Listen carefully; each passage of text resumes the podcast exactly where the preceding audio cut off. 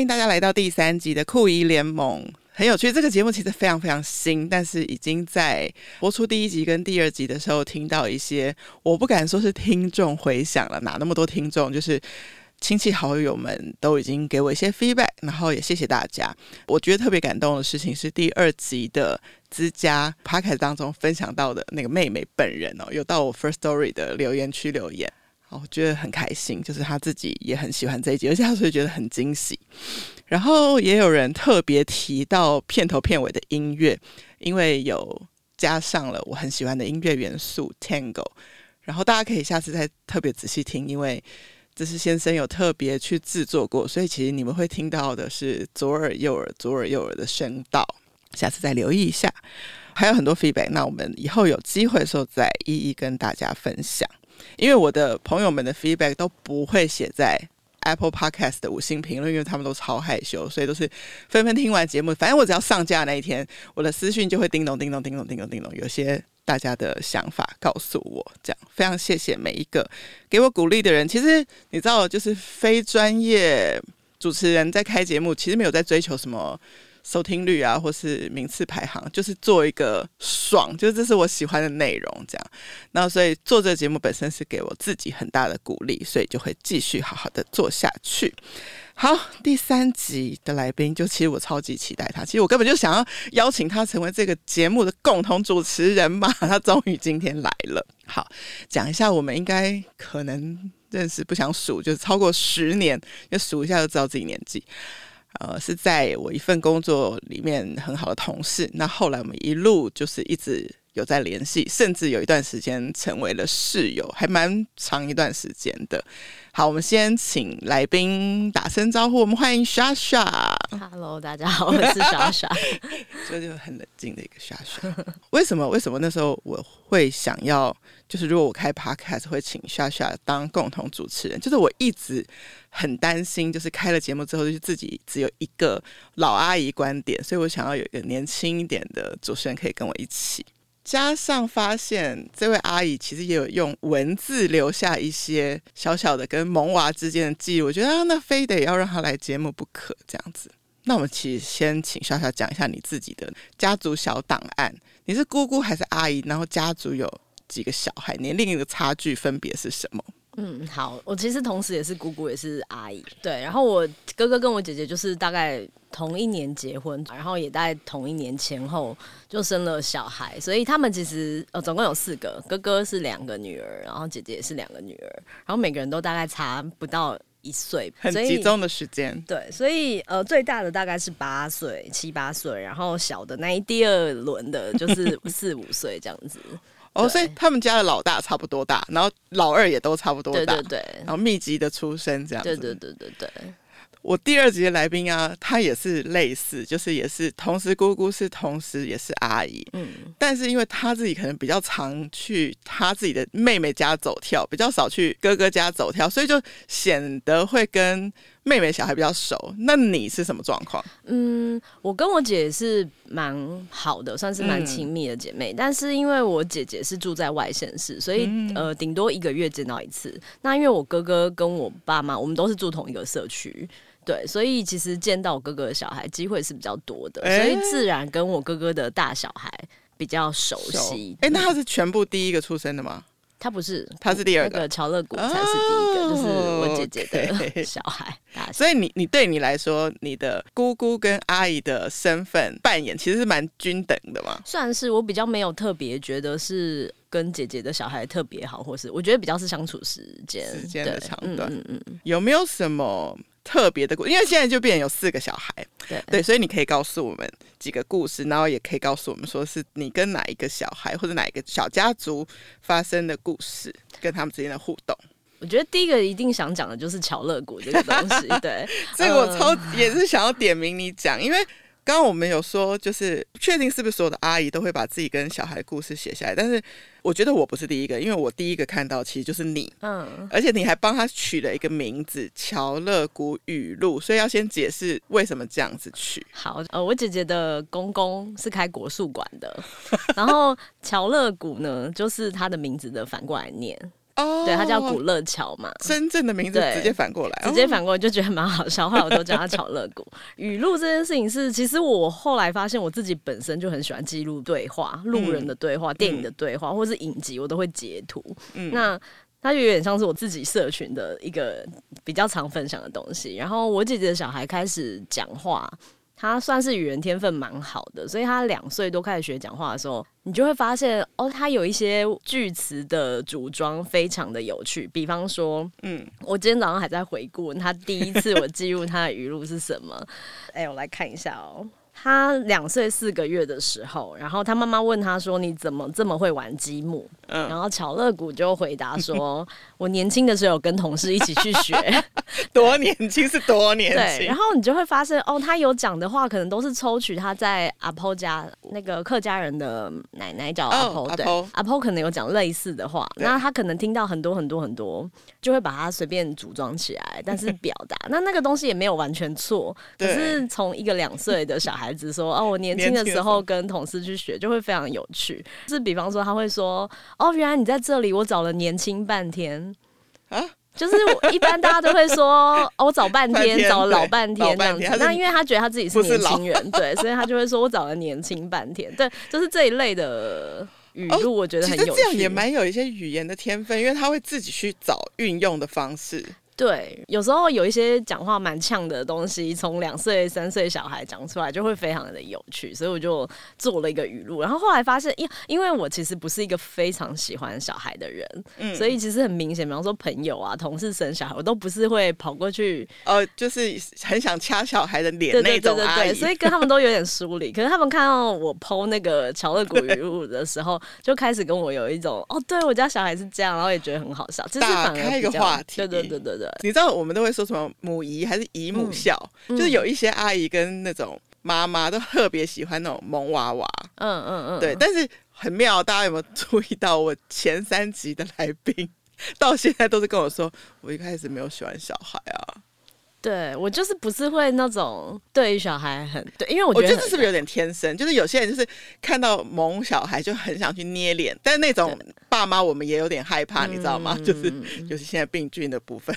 但是有些人就是看到小孩子就是比较无感，对我就是很冷静，很冷静。然后甚至看到狗狗、猫猫还比较有感，你就是本来是属于这样子，对对，对。好，所以就很像是我说的第三类人，就是有一种爱小孩，一种。怕小孩，但小小其实应该都不是，但他是从家族有了小孩之后开始找到自己跟小孩的互动跟连接。我要问的是，那乔乐谷知道你在写他的乔乐谷语录吗？他知道，而且好胜心非常重，因为 因为他后来有个妹妹嘛，妹妹有时候也会开始讲一些好笑话，我就会 po，然后他就会说妹妹的赞数比他多，他会去看他的赞数，对他们就会，哎，但是妹妹就不叫乔乐谷了。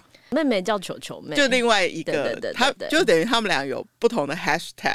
对，但是我都把它放在 巧乐谷。其实巧乐谷里面也有藏一些我哥哥的小孩的这样子。哦，反正只要是家族小孩的语录，都放在这个单元里面。对，但巧乐谷的确就是比较多。嗯，对，而且它是带动这个单元的最一开始的始祖。对对，而且但也有可能是因为我姐姐。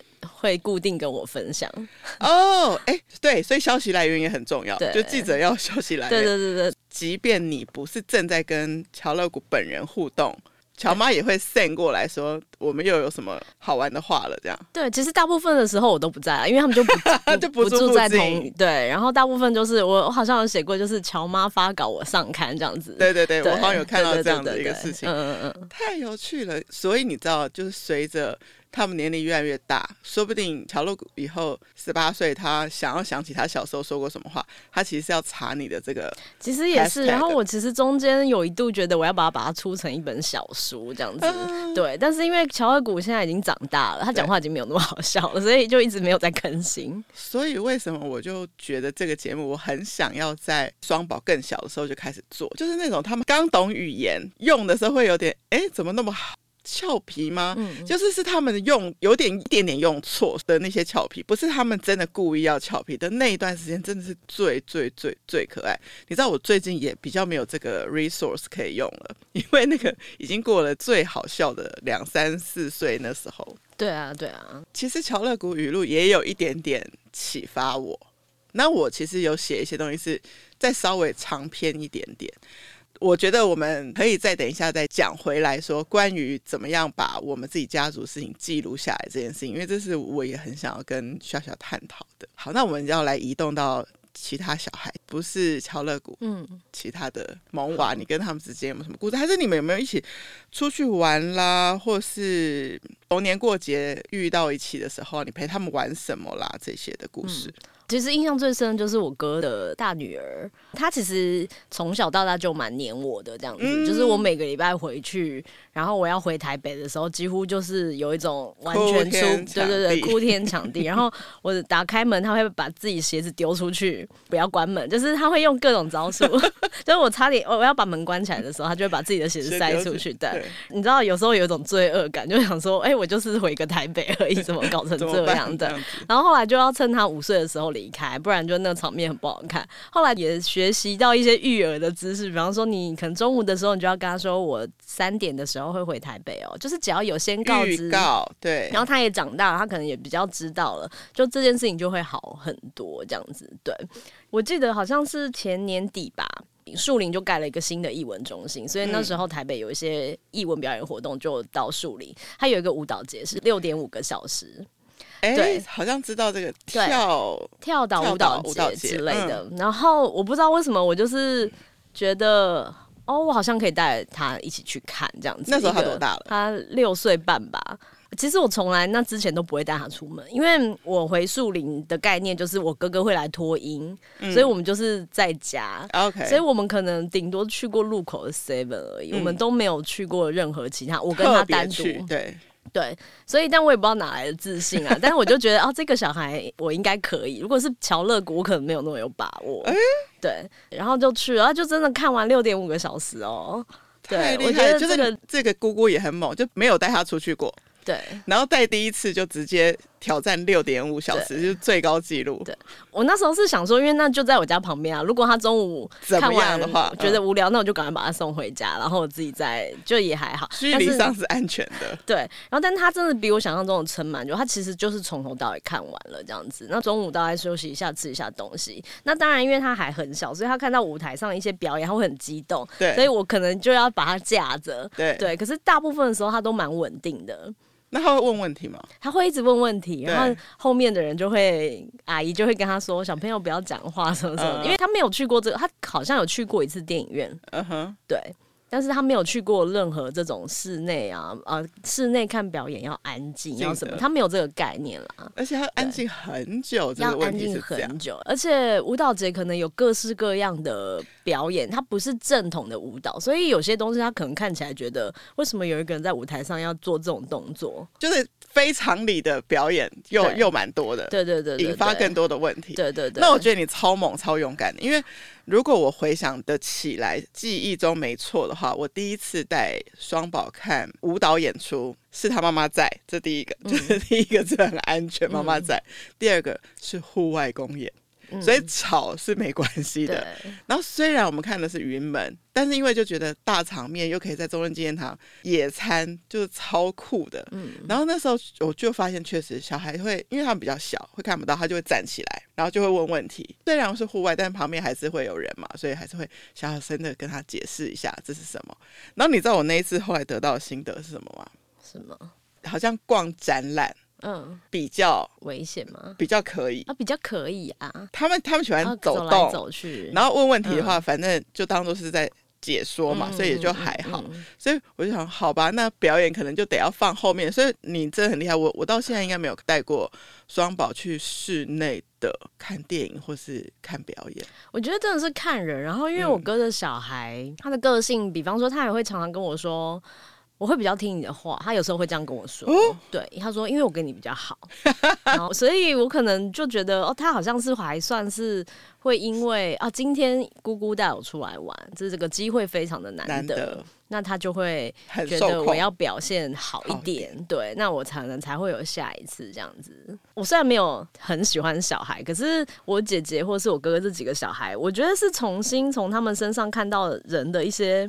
很初始的设定的时候，你会觉得非常的有趣，哦，你看到了原厂设定，对，因为我们都社会化了，对，我们都社会化了，所以其实，在这么小的时候，他两三岁刚学会看眼神，或是看我跟这个人的关系，然后我要怎么做，这个人才会买糖果给我吃，嗯、然后或者是说很基本的，就是呃，婴儿的时候不会讲话，他饿了就是哭，他怎样都哭，但其实。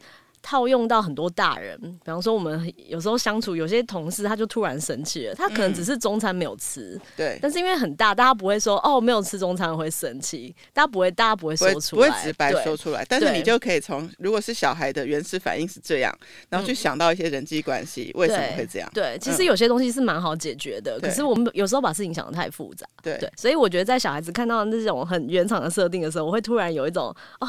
原来原来是这样，原来其实人性是好懂的，对。但是现在我们已经长大之后，被要求不能这么说。我总不能在办公室，然后要跟你开会的时候硬说，我肚子饿，我现在不能先跟你开会，我可不可以晚十分钟？可是小孩就会直接这样跟你讲，对。然后所以你搞定他的吃，嗯、还有你刚刚讲了一个很大的重点，就是你帮一个小孩安排他的 schedule 的时候，或是你会有离开的时候，其实你要先预告好。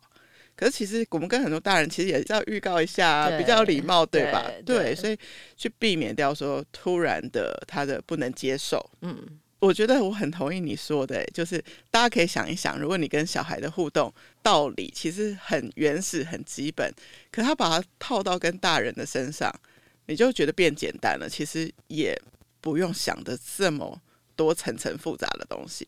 我曾经真的有用跟双宝的互动来思考，我跟我的 team member 的互动，有些时候我觉得大人听得懂的说法，结果其实不然。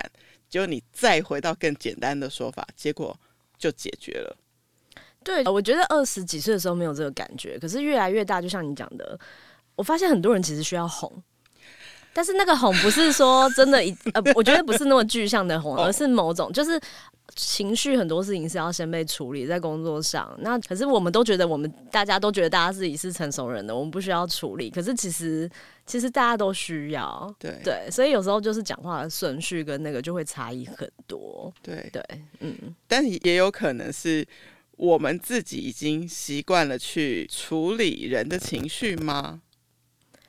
我觉得这要看阶段。我觉得，比方说像我最近刚好换了一份工作嘛，这两年。嗯然后我我的同事都是小我一轮的，我就会要重新学习怎么跟别人沟通这件事情，因为我可能会遇到很多状况，是我从来以前可能没有被被说过的。嗯，对，就是只要那个组织，其实就是这一群人的组成变了，尤其有年龄差距是一轮以上的时候。我其实以前都很不想要讲那个是不是什么代沟还是什么，我后来发现其实就是一些很基础根本设定的不同，价值观就是不同了啦。对，所以你说我很会沟通嘛？我我可能越来越觉得越不会了。就是我们被训练完的会，其实你也不一定可以用在所有的状况了。对。我觉得虽然大家好像可以理解这件事情，可是就会觉得工作是一个专业的累积，所以工作有很多经验，十年应该都还是受用的，或者是那种乔事情的方法。但其实真的可能会天差地远。一个 generation 就是不一样的 skill。对对对对，对嗯，这个我我们应该要开一集那个讲那个职场的部分，职场有很多可以讲。对，那你讲到那个哄啊，其实我。刚好也想要带到一个小小的双宝的故事，就是我觉得不论大人或者小孩都有一个状况。那呃，如果我们自己能够在这个状况的之前，或是我要说之上，之上并不是说比较高高在上，是可以用一个鸟瞰的一个角度来看事情的话，我们好像可以成为可以解决或是带领这件事情呃发展的比较好的人。好，我一直都认为莎莎是这样的人。那我可能也是偏向期待自己是这样的人。我们有一次在处理，呃，我们在澳洲玩，那时候双宝才都两岁，然后我们就我们自己心里就很希望说，哇，他们可以奔跑在大草原啊，这样。就殊不知脱了鞋脱了袜，要把美眉的脚放到跟草地接触的那一刹那，他是这样把脚缩起来的。好，那这个时间点我们就可以有几种做法了嘛？啊，你会怕，你会怕，然后就把它放回。野餐垫，或者说啊，你试试看嘛，啊，你试试看嘛，对不对？大概几种可能性这样。那你那个哄，我觉得就出来了。我跟我妹两个就灵机一动，我跟我妹先脱掉鞋、脱掉袜，就两姐妹就开始自己大奔跑，先示范给她看。对，我们就这样大奔跑，就啪就跑出去，然后很开心啊，哇，好好玩啊，这样子。然后他他就根本没有在思考说我的脚要不要再一次放到那个草地上，没有，他就是只是来追妈妈跟追大姨，哦、就嗯，他就飞奔起来了，然后超级开心。就是我我那时候其实有一个想法，其实我我觉得那是一种我内心的，就是很谢谢我妹妹一家人跟我分享这个幸福，因为我们当然知道我们有看 Friends 啊或看什么都知道，就是每次。小小朋友怎么第一次说爸爸，第一次说妈妈，那种爸妈都会很想要记录住那一刻，或者觉得就会放大那一刻的喜悦。那我我那时候就是那时候我也是单身，然后就跟着他们家去澳洲玩，我也没有去想过我会享受到这个 moment。结果我就在那个时刻，就是真的非常非常感动。就是哎，我又没有当一个妈，但是我可以体验到他第一次敢把脚放在草地上的那个时刻，嗯、就是原来是这么。对，我觉得就是小孩子给你的礼物都会很突如其然，然后都是一些很奇怪的小事情。对，对以前可能听到就说哦，这是上天给你的礼物，你会觉得有点哎夸张，对对对，夸张。可是，在某些时刻，你真的会发现，这是任何朋友或是家人其实没有给过你的感觉。但是真的这么小，你很难经历你的朋友的什么第一次踩到草地，因为大家都已经熟门熟路，而且可能没有那么直接连接的感觉啦。对，嗯。对，我就觉得这个感动还蛮多的。那所以回过头来，我也想问小小，就是因为你们家就是连续生了四个小孩，那你第一次看到他们或抱到他们，或是的经验嘛？就是很多跟他们第一次第一类接触的经验是什么？嗯可能哦，我姐姐跟我大嫂他们都相对独立，所以他们生产啊什么那个去医院我都完全没有参与到。对对，所以我可能后来就在育婴中心嘛。嗯，其实我没有什么太大影响。我觉得这还是回到说，其实我对于小孩本身没有真的很 大的好奇，对，没有那个，所以我看到他们就是哦，是一个东西这样子。对，但是我倒是比较觉得哦，我姐姐的小孩就很明显，因为我跟我姐有一点点像，不是长相的，是可能整个身高啊，或者是也许讲话方式都有点像，所以他们会认错。啊，对，就是在很小的时候看照片啊，或者是看着你背影过来要抱你啊，他们会认错人这样子，然后发现哦，这是阿姨。对，对，就是跟一个跟妈妈很，他对他们而言，你也是一个跟妈妈很像的生物啊。但是蛮像，但是个性就是蛮差异会蛮大的啦。但是我我刚刚还觉得有一个东西很有趣，就是比如说你哥哥的小孩就知道说他跟你的感情比较好，他说他跟你比较亲，所以他会比较听你的话，他会用他的方式跟你沟通。然后所以其实是每一个小孩都有他自己跟你沟通的方式是会不一样的。比如说，这四个有没有谁比较爱跟你聊天，谁比较爱跟你玩，比较谁比较会耍赖或是什么，嗯、会不会不一样？呃。乔乐谷他小的时候其实也是跟我会蛮好，他就会整天我赖讯息啊，因为我跟我姐虽然不住在一起，但我们几乎每天都会有对话，就是在赖上。所以那时候他刚学会讲话的时候，我常常收到一串那种语音录音的 讯息，这样子对。但因为后来长大了，啊，古乐乔算是提早成熟蛮多，所以他现在七八岁，他其实已经像是一个青少年，他其实不太跟。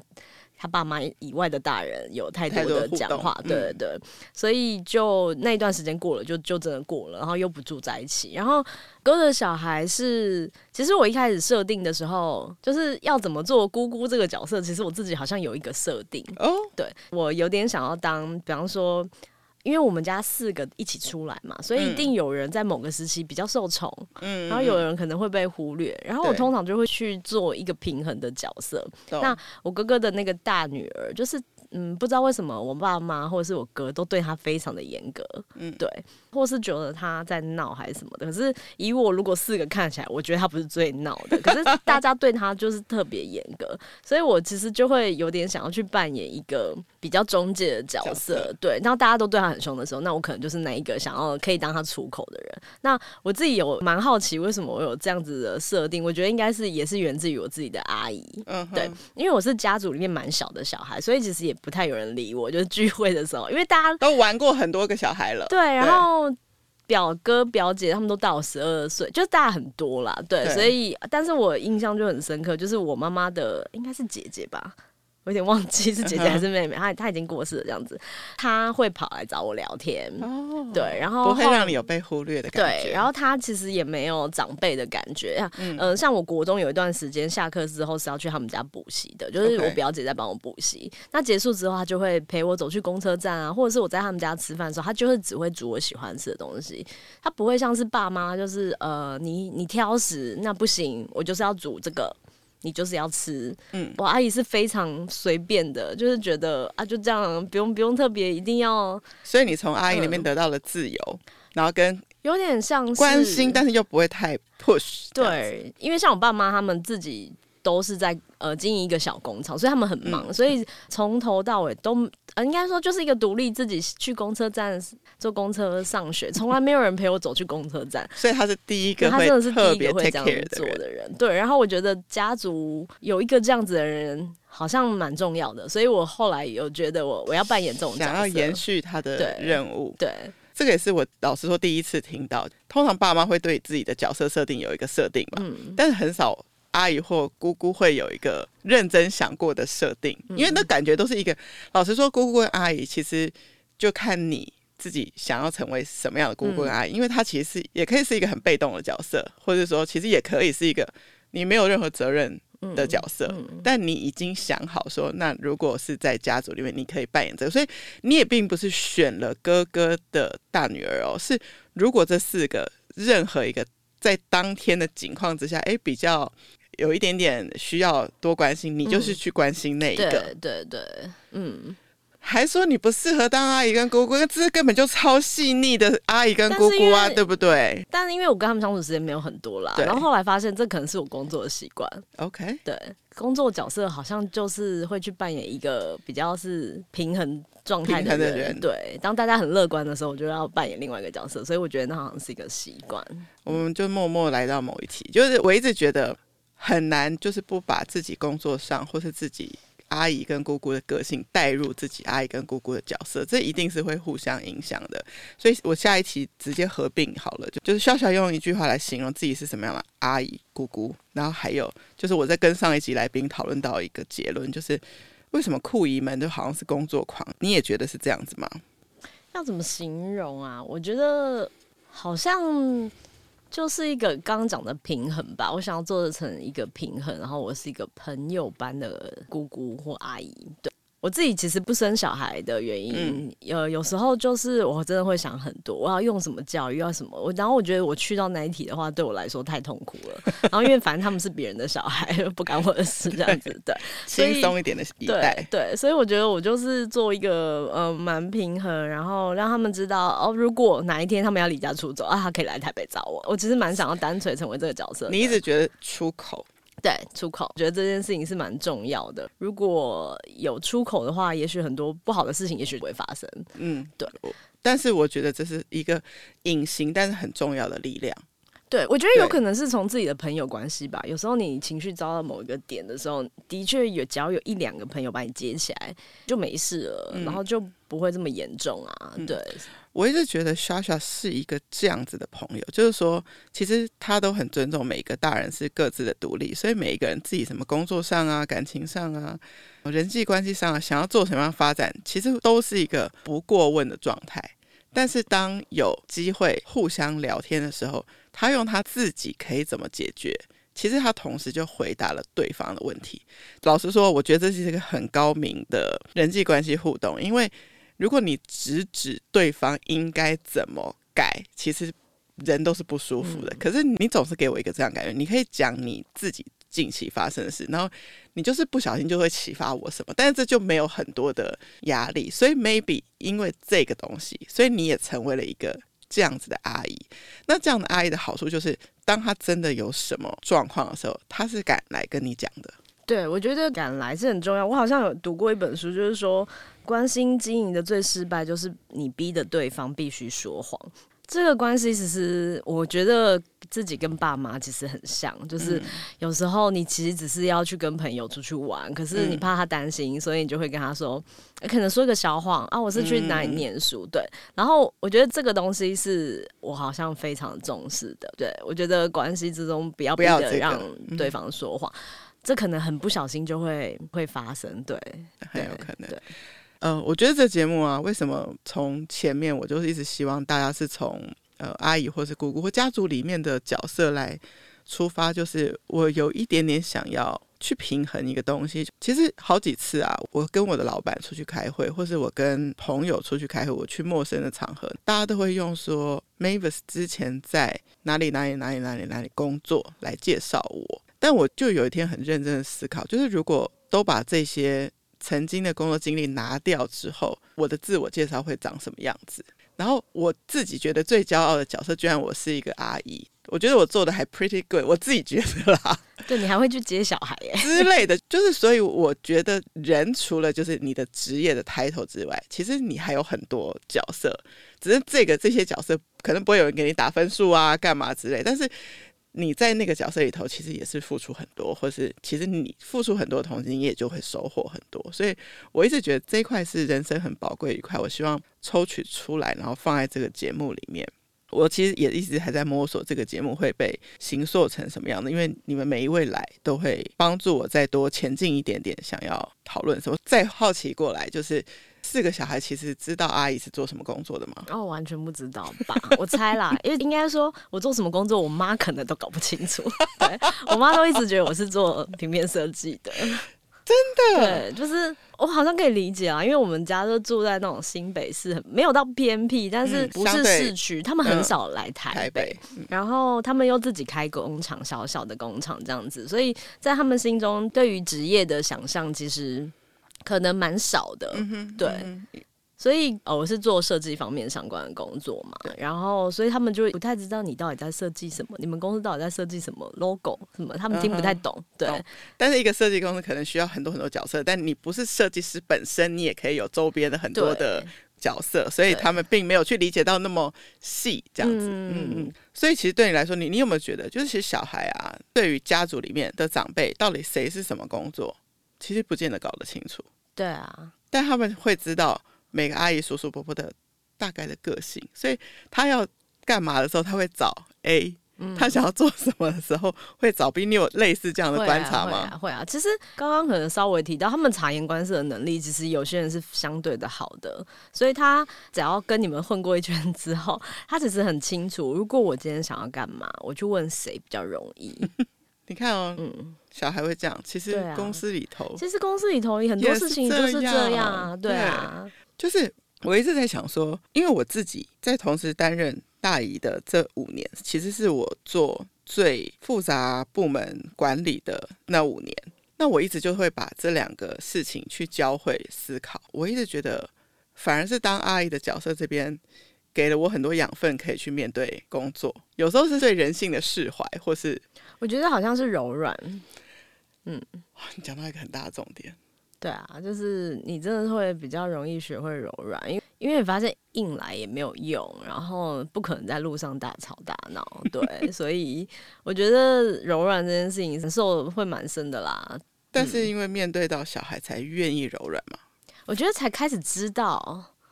才开始学柔软，对对，才知道哦，原来要这样用，然后后来发现哦，原来用在大人也，因为我觉得可能是原厂设定啊，我自己的原厂设定就是比较没有特别有这一块，可是呃，遇到小孩之后，发现用。有可能也是因为有血缘或者是什么关系，嗯，或者是他常常给你很多无条件的爱啊，嗯，他有时候抱你就是抱的很用力啊，对，对，让你会真的有一些不同的被触动到的地方，对，所以你会对他特别愿意柔软。那当你学会这个技能之后，你就会发现哦，其实你可能也可以用在某些同事上，或是某些朋友上。非常非常同意，因为我觉得有时候啊，也我也钻研很多什么管理类的书啊，什么。一堆文章啊，然后都不如。其实我有时候我就一个礼拜就是会跟小孩去相处一次，然后那天会给我一些启发，然后我下礼拜再用回来的时候觉得挺不错的。嗯，而且不是技术上，是态度上，就像你刚刚说的柔软。嗯，嗯，其实应该是说，像我不知道你是不是也是，我因为个性有时候就是比较急，然后 是啊，我会说我现在工作跟以前工作呃有很多沟通关系在重新学习，是以前我们都是。可能相对同年龄在一起工作，所以我们其实比较少会需要先处理应该说，我们很多东西都可以直来直往的沟通，或者是我以前遇到的角色都是可以这样直接进入事情，直接进入事情讨论，然后直接提出问题讨论。对，但是如果当有一定年龄差距，而且可能在他心中你就是一个长辈吧，嗯，对，所以他可能你当你提出一个意见的时候，他可能就会觉得啊，他错了，他要改。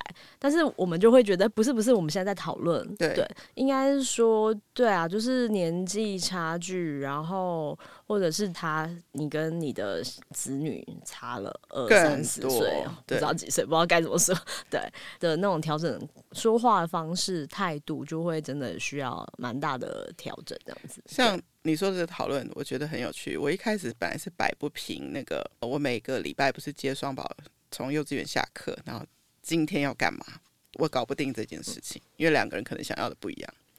后来就是他们的爸爸就说。那你就给他们轮流啊，就这么简单。嗯，但我给他们冠上一个很好的名字哦，就是说，哎，这个礼拜哥哥气话，哥哥气话的话，通常都是比较动态类，比如去大安森林公园大跑大追这样。嗯、那如果是妹妹企划，啊，去图书馆看书，那也很好啊，就是有平衡，就是一周就是比较动的，一周就是比较静的。我也是把它放进我的管理里面，就是如果真的，比如说你个团队里面有两个人的意见就是很。强烈的那那怎么办？我就想说，哎，也许用一些大家一起共同讨论的方法，不一定是轮流，但是就是都听进他们两个的声音，好像我就做了一样比较不一样的决策之类，就好像对我蛮有用。好，我觉得我这一集很容易一直讲到工作去。好，你有发现家族这四个小孩有谁有很像你的地方，或者会从你身上也开始模仿一些语言啦、动作啦的这种事情？嗯，我没有非常明确的感觉，因为的确我跟他们相处时间没有非常非常非常长。但是我其实呃有一个角色，就是我姐的第二个小孩。嗯，刚刚没有什么提到提到他，对，他很妙。他从小在婴儿的时候，他他就是很怕陌生人，所以他就是黏爸妈黏得很紧。只要你跟他对到眼，他就会哭。然后一直到长大了，其实我们我一直都跟他不是非常的熟，他对我敌意蛮重的，可是那种敌意是带着有点好玩。对，在他眼中，他设定我是一个家里面比较奇怪的人，uh huh. 因为可能没有结婚，oh, 大家都是有一个 family 一个 family 一个 family，他不知道我在干嘛。对.然后因为我有时候跟小孩子相处的时候，我有时候会用比他们更幼稚的方式，比方说。我在睡觉，他们来找我玩，我就会跟他说：“我现在已经在玩了，我的玩就是睡觉。睡觉”对，然后他们就会觉得这个真的很不像大人 该说的话之类。我大概都是处于这种对，所以他好幽默。我后来，但他是一个蛮善良的小孩。嗯、比方说，他虽然会一直跟我姐抱怨说阿姨打我还是什么，但事实上根本就没这种事情。对，对，但是他如果真的看到你受伤或者是你不开心的时候，他又会哦，看是不是真的有什么事情。我后来发现，我觉得其实他可能跟我有点像，就有点怪啦。对，但是基本上算是一个心肠好的人，保有自己的独特。哦，对，就是蛮活在自己的世界里面的。对啊，对，蛮好的。但不是坏人，就是他不是为了 他不是为了要害谁而怎样。对，嗯。哎，有趣，就这是姐姐的第二个女儿。那刚还有一个小孩没有提到，哥哥的第二个小孩，你跟他的互动。我跟他或，他是一个不太讲话的小孩，可是他整天都笑嘻嘻的这样子，耐受力很高嘛。对，就是你要欺负他还是什么，他都没什么感觉，接受度很大的一个，接受度很大，很稳定。因为他不太讲话嘛，但是比方说我回来的时候，他我在房间里面，他会从门口这样偷偷看你一下，就是只要每次路过，他就这样看一下，然后就就去找阿公，因为阿公有那个 iPad 可以看，对，所以所以他其实有在关注你。还算 OK，对，但是因为互动就真的也蛮少，因为他就是一个也蛮活在自己世界的小孩，对你也不用陪他，嗯。那在你们家蛮好的啊，大家都可以自己自成一格的成为自己，但是又有你这个阿姨或姑姑在，又会有人在家族的时候又会平衡当中的气氛。嗯，我觉得就是一个特别角色了，反正我就是一个有时候两 周休二日的阿姨这样子啊，两个礼拜大概会见一次。所以你的出现对他们来说是惊喜。算是蛮有趣的设定吧，对啊，然后我也觉得蛮好的，因为有时候相处久了就会开始觉得烦。OK，所以你其实目前为止就是都还很 enjoy 在这个角色嘛？我觉得就还可以，就是 如果一个礼拜回去个一天，然后对太多相处，我那个不喜欢小孩子的设定还是会 跑出来，跑出来就觉得很吵。那 OK。姐姐跟哥哥有了小孩之后，你跟姐姐跟哥哥的关系有有一些不一样吗？我觉得好像差不多哎、我觉得我们的关系没有什么太大改变。从姐姐身上观察到，妈妈角色真的算是非常辛苦的，因为我姐姐他们都是还有正职的工作，然后我姐姐就是那种。从小都考第一名、第一志愿的那一种，所以他就是什么事情都可以做得很好。你应该知道，就是如果你要抱着这个态度当妈妈的话，你的挫折感就会非常大。我还记得他前几天传了一张照片给我，就是一张考卷七十七分，然后我就想说，嗯、哦，七十七分怎样？还好嘛。对，然后他就说是班上倒数第三名。然后我就说，哦，名次不就是一个相对的概念吗？妈妈不能接受，对不对？妈妈觉得，天哪，她从来没有，这是他自己不可能这样子的，他可能是全校第一名。对 对对，但因为我念书的历程跟我姐完全不同，不一样，对。然后也完全没有人，从来没有人在管我的课业这样子，对。所以我就会觉得，哦，也也没有很夸张啊，七十七分很好啊。就帮姐心理平衡一下，说这样子也没有什么关系，下次就是把不会的变会就好了之类的。我觉得都没有差，欸，只要这个人没有坏掉，嗯，基本上我都觉得考试，因为我是一个蛮不喜欢考试的人。我觉得那个小小不只是那个他们家可能四个小孩未来出口，应该可以是很多人出口，因为你真的做不是怎么样的成绩，他都可以说没有关系啊，就是。但但我人生都不要变坏就好。对我同事可能不会这样认为，我同事可能就觉得，你看你明明工作的时候超严格的。对啊，我就觉得你就是还是属于很执着的工作狂类型，好。制作人，你可不可以以后都帮我每间录音间定一个半小时？我的来宾我都太爱跟他们聊天，一个小时都不够。这样，我们来到最后一个单元，最后一个单元是酷姨小锦囊，或是来宾会给我们个小妙招。那你分享一个小孩会特别喜欢的什么？嗯，我觉得我好像就是像刚刚讲，我其实不太会去讨好他们，所以我的我的原厂设定就是我要比你们更像。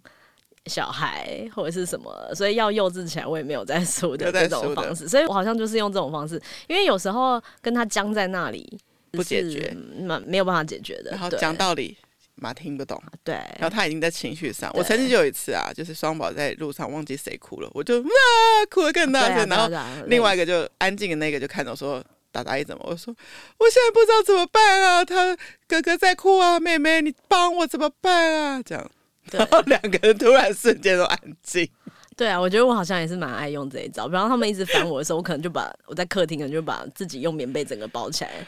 对，然后可能就觉得，哎，这个人蛮怪的这样子。然后其实他们注意力就被转移了。了其实那个事也都不是大事，就没事了。对啊，对啊。好，阿姨的那个小锦囊就是，所有阿姨跟姑姑们，请先练好你们自己的演技。然后把你们的幽默感拿出来，因为你们不是爸妈，不需要很严格的教育他们，你们只要用幽默感跟比较自由开放的心陪伴他们，都会度过彼此很快乐的一段时光。好，我们等下会有一个秘密点歌，就是只要听 KKBOX 频道的听众都可以听得到。我等下会请小小也点一首他在酷姨 Me Time 的时候会听的歌，然后送给大家当做今天的 ending。那笑笑还有没有什么想要跟听众朋友说的？嗯，我讲一下我想要点的那首歌吧，因为我觉得蛮好笑的。来，就是啊，我这礼拜去看那个焦安普的巡回，对，然后他也是觉得他不会有小孩的人，怎么有小孩的一个、嗯、一个妈妈这样子，对。然后我选的他的那首歌是《这个世界》，就他之前在恋语演唱会翻唱的。那为什么会点这个呢？我记得焦安普有曾经讲过哦，焦安普跟我同一天生日哦。OK，所以有些设定我会觉得哦，我好像刚刚蛮像的，对。嗯、然后他讲了一句我觉得蛮有趣的话，就是说我们的年纪已经到了要被下一代说你们怎么把世界搞成这样的年纪了，对。然后就说啊，对耶。我们也在这个社会上付出了，我们已经把一段时间了，对对对对。然后这是二两千年出生的人，现在已经二十几岁，他这个世界就是我们这一代的人搞出来的。然后就是我们还有时候还曾经在上一代的人怎么把社会搞成那样，但其实我们也来搞了一段时间了。对对对，我觉得蛮有趣的。那就在这个节目结束，把这首歌送给大家，然后去听小小为什么选这首歌。然后如果有什么 feedback 的话，也可以留言给我们。那我们非常谢谢今天的来宾莎莎，我也希望真的以后你偶尔再来客串，帮我一起共同主持。好好好，在你的繁忙的工作跟路跑 的准备中，可以有机会再来节目里面。谢谢，谢谢小小，谢谢酷姨联盟，我们下次见，拜拜。